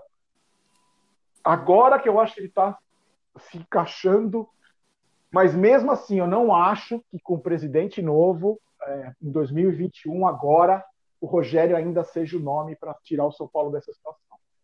Eu acho que ele ainda não tem cacife para assumir uma bomba chamada São Paulo Futebol Clube. Mas eu sabia que ele ia dar certo, eu tinha certeza que ele ia dar certo, porque o Rogério Ceni pulou etapas como treinador quando assumiu o São Paulo. Eu também acho que ele pulou etapas e principalmente foi é, uma das coisas que eu, eu admiro é que talvez, não sei se foi de forma pensada ou foi naturalmente, ele meio que entendeu que ele tinha pulado etapas, porque daí depois ele foi para o Fortaleza na Série B, né? E hoje está aí algum tempo no Fortaleza. Exatamente. E aí, o que me faz refletir é a seguinte questão. Você disse que para 2021 ele não, não tem ainda o cacife, ou talvez ele ainda não, não seja a melhor hora para ele é, pegar o São Paulo e trazer o São Paulo de volta para as glórias. Mas você vê o, o Rogério Ceni como um cara que vai ser o cara que vai tirar o São Paulo. É claro que não tem como com uma diretorial ruim, ele tirar o São Paulo, né? Mas assim, o que eu quero dizer é, você acha que o, São, o Rogério Ceni, ele, o torcedor vê ele como aquele santo que vai chegar, vai ficar ali na beira do gramado e pelo menos na questão futebol, não questão administrativa, vai ser o cara que vai fazer acontecer? Você acha que talvez o torcedor está criando uma expectativa que ele pode quebrar a cara lá na frente? Se caso então, isso se, se caso ele voltar eu acho que é, é, é, até o próprio Rogério fala isso, né? O próprio Rogério fala que é fatalmente um dia ele vai voltar para o São Paulo. Fatalmente isso vai acontecer. Eu acho que o Rogério Ceni é, vai ser um vitorioso na carreira como treinador, porque ele é um obstinado. Não é uma questão de simplesmente de talento ou não. Ele é um obstinado e ele vai estudar e ele vai se matar, como ele fez como, como goleiro. Eu acho que fatalmente ele vai ser um dos maiores técnicos do Brasil e fatalmente vai chegar na seleção brasileira e fatalmente vai dirigir o São Paulo. O que vai, o que de, é, é, vai, vai depender do resultado do, do, do, trabalho do Rogério é uma série de fatores, né? Desde diretoria, elenco, momento, eu acho que tudo isso é, interfere. Se o Rogério tiver respaldo de uma diretoria competente, tiver um elenco minimamente competitivo, e com lastro já maior como treinador, ele pode sim fazer o São Paulo ser uma, uma, uma, um cara que pode é, virar, virar chave no São Paulo e ser o cara que pode encaminhar o São Paulo de novo para pro, pro, as glórias. Só que é aquilo que a gente estava falando, não é um fator só. Não é só o fator Rogério Ceni, um excelente treinador. Se ele não tiver jogador, não vai adiantar nada. Se ele não tiver uma estrutura por trás dele, não vai adiantar nada. Se ele não tiver uma, uma, uma diretoria que, que dê respaldo para ele, não vai adiantar absolutamente nada eu tenho muito medo de quando do momento, eu fico muito preocupado do momento que o Rogério Ceni for chamado. Por isso que eu acho que eu não queria que ele viesse agora logo nessa mudança. O novo presidente do São Paulo vai pegar uma dívida de 800 milhões do clube, cara. Como é que você vai formar um elenco competitivo com uma dívida de 800 milhões? Então, é, eu acho que o Rogério vai ser um vitorioso no São Paulo. Só que dependendo do momento que o São Paulo que o São Paulo é, é, for buscá-lo, é, isso não vai acontecer. Isso precisa ser feito com muita, com, com muito estudo, com muita, é, com muito preparo, com muito cuidado para você trazer de volta um cara é, como o Rogério Ceni para o São Paulo. Mas eu acho que fatalmente ele vai outra, ser. Outra coisa que a gente observa muito, no, beleza, tem essa história aí com, com o Rogério, assim, que pode ser que venha a acontecer de novo. Mas a gente sempre bate na tecla da gestão do São Paulo, né, cara? Eu acho que se não me engano, o último título do São Paulo foi a Sul-Americana de 2012, né? Se eu não me engano, não sei, você pode me corrigir. É, mas, porra, pro São Paulo deve ser frustrante, né? Um time que foi tricampeão brasileiro, porra, três Libertadores nas costas. É, não, não é um time que é ruim, na verdade. Sempre forma os times, tipo, meio termo. Mas, cara, não é um time para ficar no meio da tabela, né? E há muito tempo esse é o cenário. Às vezes arranca uma Libertadores, uma vaguinha aqui e ali. É, e eu vejo que o São Paulo, tipo, muita coisa que eu, que eu reparo em questão de gestão é a parada de. Vou dar um exemplo do São Paulo. Cara, o São Paulo tem muito moleque bom na própria, no próprio CT do São Paulo ali. surge muito moleque bom de bola. Vou dar dois exemplos para vocês. Um é o, o Evandro, não sei se você vai lembrar, Baru, um moreninho que foi jogar na, na Udinese, ponta esquerda. E o outro é o Fabinho, que hoje tá no Atlético ali, o cara tá arrebentando, voando em campo. Os dois vieram pro Atlético, um de empréstimo, outro de graça. E eu fiquei pensando, caralho, mas esses caras seriam titular no time de São Paulo hoje, mas por, tipo, vacilo da diretoria de, tipo, ir lá gastar uma grana, trazer um cara que não rende que os moleques da base rende e fazer contratações tipo Alexandre Pato, tá ligado? Mas na época o Pato tinha ido pro São Paulo, São Paulo precisava pagar, aí vendeu o moleque a preço de banana e o moleque, tipo, hoje arrebentando. Tem até aquele outro que foi vendido agora, que jogou muito pouco também no São Paulo, o Anthony, se não me engano. Então, cara, é um clube com uma base muito boa e eu fico indignado como vocês não aproveitam é. a base de vocês. Eu não sei o que a torcida pensa com relação a isso, mas é mais um dos reflexos dessa gestão que é meio atrapalhada, assim, não é, não é preparada. Então, na verdade, sabe, sabe por quê? Sabe por quê? É, tem muitos jogadores que não rendem no São Paulo. Eles, são, eles vão para a base, quando sobem para o profissional, eles simplesmente desaparecem. Sabe por quê? Porque, assim, o São Paulo é tão mal administrado que nos últimos anos a, a base é o nosso maior patrocinador. Porque se revela um jogador, o cara não faz nem história no São Paulo e é vendido e arrebenta na Europa. Como é o caso do David Neres, que jogou meio ano no São Paulo, do Luiz Araújo, como é o caso agora do Anthony. Eles são preparados nas categorias de base para serem vendidos e salvar os cofres do clube. Esses meninos da base, os que têm qualidade inferior, como esse que você falou, e alguns outros vários que subiram e não deram certo, por que, que não deram certo? Porque toda a responsabilidade de resolver os problemas do São Paulo cai nas costas desses moleques aí. E esses moleques não são preparados para isso, por vários motivos. É, o maior deles, eu acho, é que esses meninos de Cutia, muitos deles, eles se acham é, os maiores jogadores do mundo. Por toda a paparicação que tem lá. Esses moleques com 12 anos têm empresário. Esse moleque com 12 anos, o cunhado já cuida da carreira. O moleque desse nunca trocou pneu, nunca pegou uma fila de banco, já, vira, já vive numa outra realidade desde muito jovem. Ele se acha demais. Pega esses moleques do São Paulo aí, Elinho, Toró, esses caras é só Instagram, é só chuteirinha vermelha, o Lisieiro não sai do cavaquinho. Esses caras vivem fora da realidade, no mundo de fantasia. E quando cai para jogar num time que não ganha nada desde 2012, a torcida vai cair em cima, cara. A torcida vai cobrar, porque é o São Paulo. E esses caras não estão preparados para isso. Então, esses meninos, eles precisam ser trabalhados não só o futebol deles, mas a cabeça desses caras. Eles têm que entender que eles não são a salvação da lavoura. Olha o que está acontecendo com o Gabriel Sara agora. É um menino promissor da base. Entrou, é, é jogou 10 jogos ruins, jogou dois jogos bem. A pressão vai ser grande, cara. Você joga no São Paulo. A cabeça desse moleque está preparada. O projeto de treinador disse que a, torcida, é, a imprensa queima o jogador, a torcida queima o jogador. E você, treinador Fernando Diniz, prepara a cabeça desses moleques aí? Você não é psicólogo? Você prepara a cabeça dele fala: Ó, oh, Facebook não vai interferir no seu futebol. É, você vai ser pressionado, você joga no São Paulo, você faz parte de 1%, meio por cento dos brasileiros que ganham o que você ganha, tem a vida que você leva, que tem os, as, as, comodidades que você tem, os privilégios que você tem. Então você vai ser cobrado mesmo. Você, tem, você faz parte. Você não quer ser cobrado, você vai vender pulseirinha lá na praia em Boiçucanga. Então é muito isso. Não é que o São Paulo, o São Paulo até aproveita bem a base, só que assim é, é moeda, é moeda, é dinheiro. E aí, por causa de más administrações, me explica a contratação do Calazans. Será que na base não tem ninguém melhor que o Calazans? Será que na base do São Paulo não tem um jogador melhor que o Tremes? Então, essa, esses, essas atitudes inexplicáveis, para dizer o mínimo, eu não vou ser leviano aqui, vou dizer inexplicáveis, é que estão fazendo. Essas, esse tipo de atitude faz o São Paulo estar tá onde está, entendeu? Por isso que eu falo, não é à toa. Não é, ah, é um sapo que enterraram no Morumbi. Sapo outro, cacete, outro cara é que eu até esqueci de comentar e que eu queria até falar para você, eu não sei o que você pensa dele, o Guilherme Bissoli, cara, que é um cara que era da base do São Paulo, né? Ele fez a base meio que toda no São Paulo, se não me engano. E, cara, ele veio de graça, mais um desses que veio de graça. E vou falar para você, Barolo. O Atlético ele consegue enganar bem os trouxas, cara. O Atlético vendeu o Pablo para vocês por 30 milhões, né? Tipo, um bagulho meu Deus, né? Não vale metade. E é um jogador aguerrido e tal.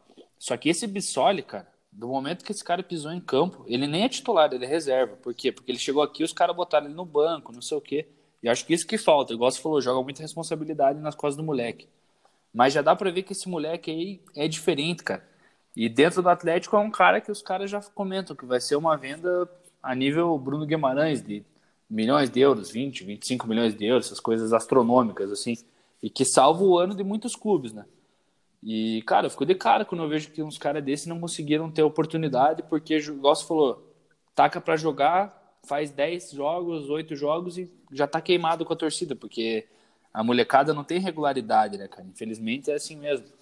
Porque a, a base hoje em dia do Brasil, ela, ela cria muitos falsos craques, assim, né? Todo mundo é o Neymar na base. Não, então, aí você pega. O, o exemplo desse menino aí é um que você falou, porque no São Paulo a pressão é muito menor, cara. Aí o cara, você fala assim, ah, o cara tá jogando lá na, no time lá da China, tá arrebentando. Claro, velho, pressão na China é diferente de jogar, na, jogar no São Paulo, é completamente diferente.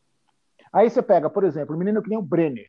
O Brenner que é um talento de fazer gol na base, que explodiu, ganhou vários títulos, artilheiro, mas não era um artilheiro comum, assim, era um artilheiro absurdo. Um cara que fazia 30 gols por campeonato, 40 gols por campeonato. O que, que fizeram com esse menino? Queimaram etapas com ele, colocaram ele para jogar num time horroroso, que ele tinha a responsabilidade de resolver o problema com 18 anos. O moleque que não tem a cabeça preparada, ele, não, ele, ele, ele despiroca, ele não tem a estrutura emocional para fazer isso. O Brenner teve dois jogos, um, um, jogo contra o Colón, que ele foi expulso e saiu chorando, e teve um jogo que ele tava, logo que ele começou, que ele tinha feito dois, três gols, depois ficou sem fazer gol, ele jogou mal, foi substituído no, no, segundo tempo e sentou no banco e ficou chorando. Ficou chorando no banco de reservas do São Paulo que ele foi substituído.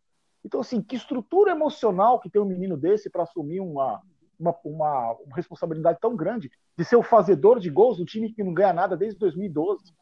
Agora ele foi emprestado para o Fluminense, também não rendeu nada lá. Agora, aos poucos, que ele entra aos poucos, que ele entra porque o Pablo se pagou muito, tem que colocar esse Pablo para jogar.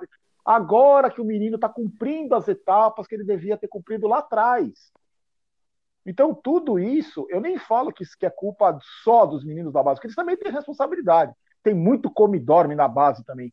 Tem muito criado com leite, com pera na base, que se acha craque, que só quer saber de cabelinho na régua e chuteirinha vermelha no Instagram, e tatuagem. Treinar finalização, eles não querem. Tem muito na base do São Paulo assim. Mas eu acho que, que, que, é um erro estrutural também, como tudo no São Paulo, né, cara? Esses caras têm que ser preparados para a realidade. Ó, você não é tudo isso, mas você é promissor, você vai fazer uma história aqui no São Paulo, o São Paulo é um clube gigante. Não, sabe o que acontece no São Paulo? É assim. O menino desponta na base, você chega pro treinador e fala assim, ó, não fala mal desse aí, não briga com ele que ele vai ser a nossa salvação. Então deixa ele fazer o que ele quiser. Aí o moleque faz o que ele quer. É assim que funciona. Só que isso não é só no São Paulo, isso acontece em vários clubes no Brasil todo. Por isso que você vê moleque da base que se acha o Messi. Essa questão da base eu acho interessante porque a gente pega cada time aqui no Brasil, alguns têm dificuldade, mas a, a maioria tem dificuldade, mas o parâmetro é diferente. Por exemplo, a gente está vendo, conversando aqui do São Paulo, daí eu conversei no último episódio com a galera de, do Santos, né? Eles falando assim, cara, o Santos depende da base dele, o Santos precisa da base para conseguir formar times. Então, quando o jogador só, o de Santos sobe da base, o cara ele é meio que abraçado pela torcida, a torcida tem uma paciência maior que de outros clubes. E aí eu pego também o parâmetro do Palmeiras. O Palmeiras é um time que era conhecido por não usar base. Hoje, ou só hoje, o Luxemburgo, que começou a trabalhar a molecada, mas já caiu, vai saber se o próximo treinador vai conseguir trabalhar jogadores da base. Então, assim, hoje os times eles meio que tentam mudar o parâmetro da base, mas muitos ainda não sabem qual que é a, vamos dizer assim, a cartilha para trabalhar o jogador da base. E aí dentro disso vários são vendidos sem mesmo jogar no profissional e tal. Só que Barolo, eu acho que você nesse tempo que você é, vê o São Paulo, você deve ter visto vários jogadores bons da base que despontaram. Eu queria que você relatasse um pouco do Kaká como que foi para você ver o Kaká ele tendo esse despontamento astronômico que ele teve e qual que foi tua, qual que são suas lembranças com ele quando ele ainda era jovem? Eu estava nesse naquele jogo contra o Botafogo do Rio São Paulo que ele fez o gol do título. O Kaká é um exemplo raro também, né? O cara que sai das categorias de base e vira melhor jogador do mundo é um exemplo raro, não é toda hora que acontece. Eu acho que o Kaká, além de um talento excepcional, ele tem uma cabeça muito boa, né? Uma família estruturada. Ele, o, o Kaká foge dos padrões, né? Ele sempre fugiu dos padrões do jogador convencional brasileiro. E ele é um jogador de muita personalidade. Eu lembro que tem que muita gente fala, ah, a torcida do São Paulo queimou o Kaká, essas bobagens que o Neto inventa, esses caras inventam, e tem torcedor do São Paulo que embarca, que a torcida queima jogador. O Kaká falou, quando ele foi para a Europa, ele, ele chegou para o presidente do São Paulo e falou: Eu quero ir embora, eu acho que é o meu momento agora é de jogar na Europa. Ele decidiu a carreira dele, ele administrou a carreira dele. Eu sempre admirei o Kaká por isso, por essa, essa esse lado fora do campo, não por ser bom moço, religioso, para mim isso não tem nada a ver eu estou falando pela, pela capacidade com que ele conseguiu articular a carreira dele, né? E por isso que ele foi o melhor jogador do mundo, não foi à toa. Mas é um exemplo raro, a gente tem pouquíssimos cacás, né? Porque esses caras, além de bola, eles precisam ter cabeça, eles precisam ter uma estrutura que cercando eles. Não é aquele cunhado que só quer pegar a menininha na balada porque sai com, com, com o cara, entendeu? É, não é um amigo, não é parça. Esses caras não precisam ter parça. Esses caras precisam de uma estrutura, precisam de gente do lado deles que oriente, uma família estruturada. É que, infelizmente, isso é muito difícil de acontecer. Por isso que o caso do Kaká é muito raro. Eu era fãzaço dele, desde moleque. Virei fã, acompanhei a carreira dele toda. Mas o caso dele é raro. O caso do Kaká é muito. Quantos jogadores você vê formados na base que viram no Brasil do time brasileiro e viraram melhor jogador do mundo? E, Barolo, você estava falando do Kaká e eu lembrei, eu estava lembrando de um negócio aqui agora que a gente passou batido falando de diretoria o Raí ele é considerado um ídolo aí do São Paulo, mas é, é, olhando de novo aquela, aquela, aquele conceito lá do, do Ceni, que foi ali técnico e tal, e vazou. Você acha que o Raí, ele, ele sim foi um cara que se queimou bastante? Cara, eu acho que o Raí, como ídolo do São Paulo, jamais, a imagem dele jamais vai ser apagada, jamais vai ser tocada. Só que é outro cara que pulou etapas, né, cara? O Raí foi contratado para ser o manda-chuva do futebol do São Paulo, fazendo curso de administração. Então, assim, é coisa do Leco isso, né? Cerca ali, eu vou colocar um escudo aqui para me ajudar, que é um ídolo do São Paulo. Ele contratou o Ricardo Rocha. A função do Ricardo Rocha era usar jardineira, aquela roupa de ridícula, e contar piada no vestiário para os jogadores. A função do Ricardo Rocha era essa. O Leco se blindou desses caras. O Raí foi a mesma coisa. O Raí fazendo curso de gestão foi administrar um clube que uma bomba relógio que é o São Paulo. E assim, outro fracasso. Raí é um fracasso como dirigente. Como, como jogador, para mim, ele, o Tele Santana e o Rogério são os três maiores que eu tenho na, na história do São Paulo. Mas como dirigente é um, é um fracasso, porque o presidente colocou um aprendiz para assumir o São Paulo. Porque é um cara que falava amém para ele, entendeu? É mais, mais, é um processo é esse. Você contrata o Lugano para ser diretor de relações internacionais que vai assistir jogo da Libertadores, vai para Argentina, ver Copa do Mundo. Não tem função nenhuma, ninguém escuta o que ele fala, não tem.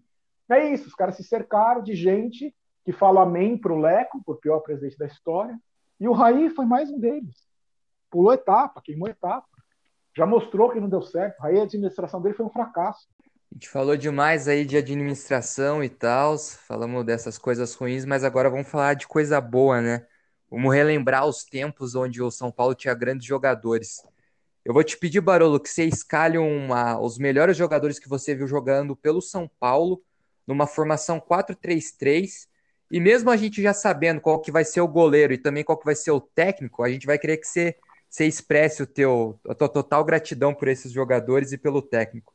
Pode mandar bala na tua escalação. Cara, eu, acho, que o técnico é o TD, o goleiro Rogério. Lateral, cara, Cafu, eu acho que foi um. Os que eu vi jogar, né? Não vou falar de, de jogador que eu não vi jogar. Dario Pereira e Oscar na zaga, para mim, a melhor dupla de zaga que eu já vi jogar. Serginho, para mim, o melhor lateral esquerdo que eu já vi jogar. Meio de campo, não vai ter nenhum cabeça de baga. Meio de campo tem Cerezo, tem Falcão, tem Pita, tem. Meu, tem tantos jogadores no São Paulo que. O próprio Raí, tem tanto jogador bom que passou pelo São Paulo. E o ataque, cara, o ataque é o Careca, é o melhor centroavante que eu vi jogar. Melhor que Romário, melhor que Ronaldo. Para mim, tecnicamente, o Careca era perfeito. E o Miller na frente comigo. O Miller, aquele time de. Ah, o time de 85, de 86, eu tinha tantos jogadores. Mas o meu time não teria nenhum cabeça de bagre. Teria só jogador, não teria nenhum jogador de marcação, não teria nada disso. Teria só talento e. Só de pensar nesse time dá vontade de chorar, de ver o time que a gente tem hoje. Você falando desses jogadores aí, me fez perceber uma coisa: quase nenhum desses aí é, é recente, né? Não, exatamente. Você acha que o São, pa... o São, o São Paulo aí tá. A gente sabe que tá faltando, mas, tipo, o. É que não dá para comparar, né, cara? Eu, por exemplo, eu não vi muitos jogadores do São Paulo, esses bons mesmo. Porque daí eu tenho medo de falar uma bosta aqui e, falar, e tipo, ficar com cara de tacho. Mas, por exemplo, o Kaká não entra no meio de campo? Ou você acha que esses caras aí é, é bem acima? Os últimos 10 anos do São Paulo, todos são reserva. Não tem nenhum titular. Eu colocaria o Kaká no segundo tempo, mas reserva, não tem. Aí você vê, né? Eu assisti, eu vi o meu time, eu vi o, Toninho Cerezo jogar com a camisa do meu time. Eu vi o Falcão jogar com a camisa do time. Vi no estádio, vi de perto esses caras jogando com a camisa do meu time. Aí eu sou obrigado a aguentar um torcedor do São Paulo que fala que o Hudson Monrumanto, Barolo Hudson Monrumanto. Eu ouvi isso, cara. Você não quer que eu fique indignado no vídeo? Né, Barolo? Mas o Trenes corre. Eu vi o Careca jogar. O Trenes corre. Eu falei, amigão, se eu colocar uma bolinha de tênis na frente da minha Beagle, ela corre mais que o Trenes, cara. Você percebe a diferença? A minha indignação, como é que é? Você viu, você viu o Cerezo jogar e sou obrigado a ver torcedor do São Paulo falar que o Hudson. O Wellington, então, Pô, nem pensar, né, Borolo? É pra dar um tiro na cabeça, né? Pelo amor de Deus, cara. Não, cara, são jogadores. Aí o moleque. Isso é foda, cara. O moleque que cresceu com isso, porra, ele vai achar o Luan um craque. É, e o, a torcida recente aí do. Que nem eu vi um comentário no teu vídeo esses dias. O, o moleque comentou bem assim, pô, eu não lembro quantos anos que ele falou que ele tinha, mas ele comentou assim, cara, comecei a acompanhar o São Paulo agora e eu não peguei a fase boa do São Paulo, tô pegando a fase ruim. E eu fico muito triste que hoje eu chego na escola e sou zoado é, é... por corintiano, por palmeirense. E daí eu vejo os vídeos do Barolo e vejo todos os ídolos dele ali no fundo. Eu fico pensando, meu Deus, quando eu vou poder viver isso? Cara, dei muita risada, cara. Eu tenho muita pena desse, tenho muito dó desse torcedor de São Paulo, cara. Porque, assim, na época que o São Paulo, agora, na época que o São Paulo ganhou o último título mundial, que em 2005, né, já são, sei lá, 15 anos, eu era insuportável, cara. Eu, eu, eu simplesmente parei de discutir futebol. Parei.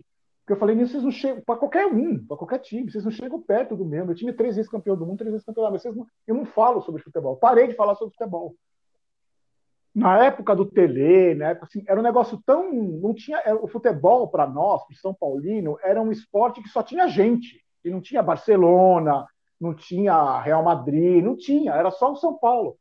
Então a gente se achava numa categoria superior do futebol e o resto era o resto. Palmeiras, Corinthians, Flamengo, Barcelona. Não... Porque a disparidade era muito grande. Só que esse menino que você viu no comentário, o cara nem sonha com isso, né?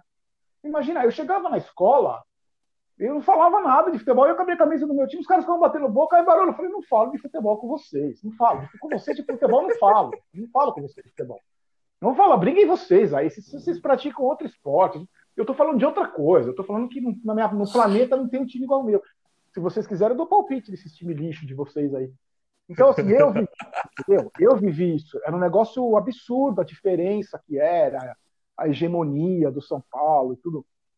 Era impressionante. E eu peguei essa fase assim, de, de, adolescente, passando, entrando na faculdade.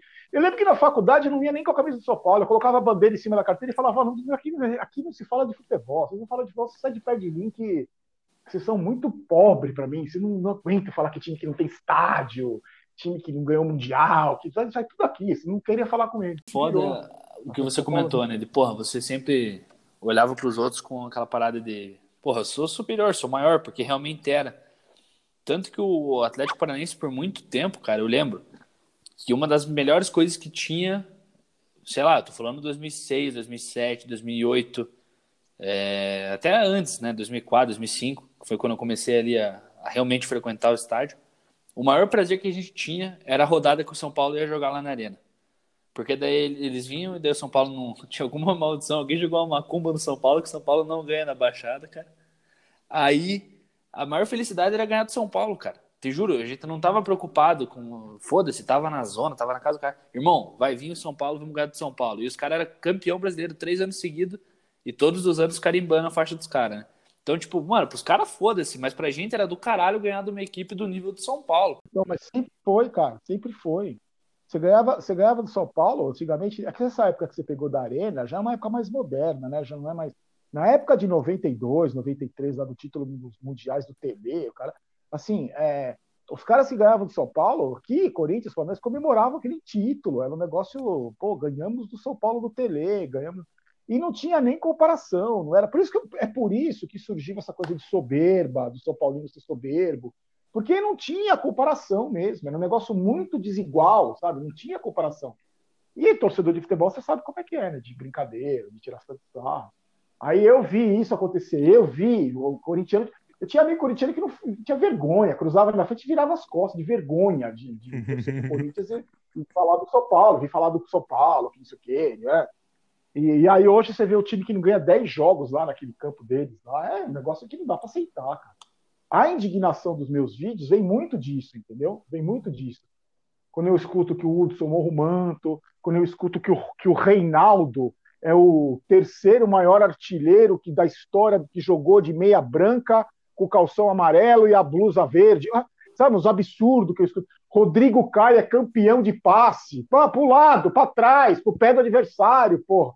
Eu sou obrigado a ouvir isso. Hudson, morra o manto. É, esse tipo de coisa que eu sou me revolta, entendeu, cara? Não dá para entender. Ah, o Trellis é raçudo. Porra. É. Mas viu, Barolo?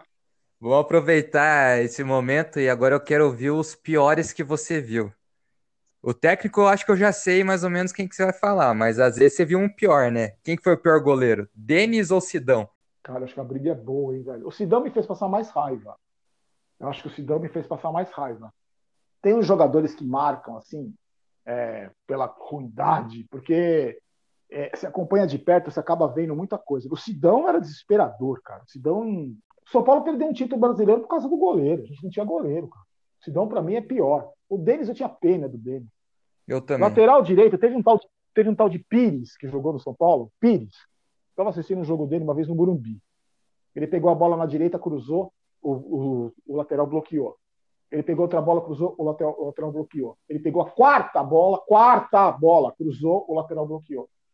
Na quinta, ele acertou o cruzamento, o cara não bloqueou. A torcida levantou e bateu palma de pé, cara, tirando sarro dele assim. Puta, o cara acertou, jogou a bola na área, não acertou o cruzamento, jogou a bola na área. Eu falei, olha o nível do lateral. Eu já vi o Cafu jogar, hoje eu vejo o Pires jogar. Quando ele acerta o quinto cruzamento, a torcida bate palma de pé. A zaga viu os cabeças Meu de também, Bordon jogar. O Ed Carlos, que era horrível também. Eu vi um. A melhor partida que eu vi um zagueiro jogar, ele fez na final do Mundial contra o Liverpool. Ele e o Lugano na zaga, perfeitos ali na, na zaga. Mas era tenebroso. Bordon, pelo amor de Deus. Lateral, eu gosto muito do Reinaldo. Acho que o Reinaldo tá entre os piores. O Reinaldo é peladeiro, né? O Reinaldo muito, muito. Mal. Peladeiro, jogador peladeiro. Então, é, mas também teve uns cabeças de bar que passaram por ali. No meio de campo também teve uns de ruim demais, né? Doriva. Esses cabeça de bagre me incomodam. No, no meio de campo, é, tem um que você um que é recente que você sempre às vezes fala ali nos teus vídeos, o nosso querido Tietê. Então, cara, o Tietê foi um jogador fraco, né, cara? O Tietê é um jogador nota 3. Ele não vai entregar mais do que aquilo. Ele é nota 3, cara que não chuta, não marca. É um jogador nota 3. Mas no meio de campo teve vários também. Né? Esse Hudson era brincadeira. O Hudson é um jogador uma vez um Palmeiras e São Paulo, agora recente no Pacaembu, eu estava no estádio. O Hudson foi dar um drible, ele chutou a bola com os dois pés ao mesmo tempo, cara. Juro por Deus, eu levantei e falei, eu vou embora, eu vou embora desse jogo, eu não vou ficar vendo um jogador que chuta a bola com os dois pés ao mesmo tempo. Que ele se atrapalhou, aí ele foi dar um toque para frente, ele, ele, a, a, perna dele estava no ar, ele chutou a bola com os dois pés ao mesmo tempo, cara. Você fala, meu, eu ia embora, juro por Deus. Eu falei, eu vou embora. Eu vou, imagina, vou ficar vendo um cara que veste a camisa do São Paulo chutar a bola com os dois pés ao mesmo tempo. E atacante também. Pega os atacantes que o São Paulo teve aí, que eu já falei: Wellington Nem, Chiesa, Neilton, é, Calazan, Trellis. Pega aí, a lista é enorme. Cara. Ô, Barolo, antes da gente fechar, a gente tá falando de atacante, e eu lembrei de um cara. É, que um cara que ele tava em alta e foi pro São Paulo e que o Palmeiras queria muito, só que eu acho que ele não, não chegou a desenvolveu o melhor futebol dele no, no São Paulo. Você se iludiu com o Prato quando ele chegou ou você não estava esperando muita coisa? Não, o argentino caiu num time ruim, né, cara? Caiu num time ruim demais. Ele caiu num time. Eu cheguei, para mim, sem expectativa nenhuma. Ele jogou aquele time de 2017 lá, ele fez os gols importantes. É que o time era muito ruim, quase foi rebaixado, né, cara? Sim. E no São Paulo acontece uma coisa, como não tem cobrança, se o cara não for o mínimo profissional, minimamente profissional, ele se acomoda também. O Prato ainda não se acomodou, aquele que jogava no time horroroso, time que a bola não chegava, era terrível, tinha que dar carrinho, era um negócio totalmente fora de fora da curva, o Prato do São Paulo. Mas eu não tinha nenhuma expectativa com ele, não. Eu tenho medo que esse Luciano, que chegou agora, se ele não tomar cuidado, ele cai no meio daqueles come e dorme lá e vira mais um. Porque ele é indignado, ele briga, ele não sei o quê. Tomara que ele continue assim. Tem um amigo meu falando que o Daniel Alves já entrou no esquema do, do São Paulo, como o Dadan, já não tá nem aí. Já... É, é, isso que acontece no São Paulo, entendeu? Toda vez que eu posso, eu falo do Vida que segue do Reinaldo, só para ele não esquecer. E o, e o técnico, quem que vai ser? Eu conversei com os dois candidatos à presidência, eu acho que o Diniz não fica. Só fica se for campeão, porque aí não tem como tirar o cara. Eu acho que se for campeão também não tem que tirar, né? Vamos ter resultado. Mas eu fico imaginando, por exemplo, esse São Paulo na mão de um São Paulo, velho. Elenco do São Paulo, com duas, três peças que o São Paulo sempre obriga a diretoria a comprar. Eu fico imaginando como é que seria esse mesmo elenco do São Paulo na mão de um cara como o São Paulo. Só isso que eu queria ver. Seis meses de São Paulo no São Paulo. Só isso. Então é isso, rapaziada. Vai chegando ao fim aqui o nosso episódio com São Paulo. Queria agradecer o nosso convidado Barolo por ter aceito o nosso convite, ter disponibilizado o seu tempo aqui para gravar com a gente. Foi um papo muito bacana. O Barolo é um dos caras aí que eu acompanho no, nas mídias sociais aí. De longe é o único que eu acompanho que não é do Palmeiras. E como eu disse no começo, é um cara assim que você meio que se identifica porque ele é autêntico nos vídeos dele e até nos vídeos que ele só fala de São Paulo, eu só entro lá só para ver como que tá o São Paulo e também porque é, é, não sei, alguma coisa acontece ali que me dá vontade de saber o que está acontecendo no São Paulo. E muita gente acha que é para zoar, para ver a situação do São Paulo se ferrando, mas como eu disse, hoje o, o rival do, do São Paulinos, a gente chegou no nível que a gente nem tem mais vontade de zoar o São Paulo. É mais ali por se interessar mesmo para ver o que está acontecendo. Então, eu queria te agradecer, Barolo, Queria abrir aqui a oportunidade, esses minutos finais, se você quiser dar sua última cornetada, cravar alguma coisa, alguma coisa que você espera que vá acontecer nessa próxima presidência de São Paulo, fique à vontade. Bom, eu que agradeço vocês. Para mim, uma hora vai essa fase vai passar, só que não é num passo de mágica. Eu tenho muita esperança nesse presidente novo aí, seja lá quem for que assuma, porque vai entrar numa pressão muito grande. Eu vou continuar com a minha missão de cornetar e encher o saco de todos eles até que eles tomem vergonha na cara e façam com a minha instituição volte a ser o que ela sempre foi. E, mas sempre com respeito, com educação. Porque eu costumo sempre falar, esses caras todos que estão lá, que eu critico, eles vão embora. O meu maior ídolo do São Paulo, o Rogério Ceni, na semana que vem joga São Paulo e Fortaleza, se ele, se ele puder, ele mete 8 a 0 do São Paulo. Então, para mim, ninguém é maior que a instituição. Eu torço por todos eles, porque a vitória desses caras, por mais que eu não goste deles como profissionais, a vitória deles é a minha vitória. A vitória deles é eu, como torcedor, feliz da vida, usando a camisa do meu time. Então, basicamente, é isso. Eu torço por todos eles. E tenho certeza que uma hora tudo isso muda. Aí eu realizo meu sonho, que é gravar um vídeo bêbado, estourando champanhe, comemorando um título do São Paulo. Então é isso, rapaziada. Também agradecer vocês, ouvintes, que nos escutaram até agora e que vocês que tiram um pouco do tempo do seu dia para escutar a gente. Queria convidá-los a seguir a gente no Spotify, lembrar que a gente está no Deezer também e que tem uma postagem lá no nosso Instagram, arroba os Boleiros Podcast, que tem mais de nove plataformas onde você pode estar tá ouvindo o nosso podcast.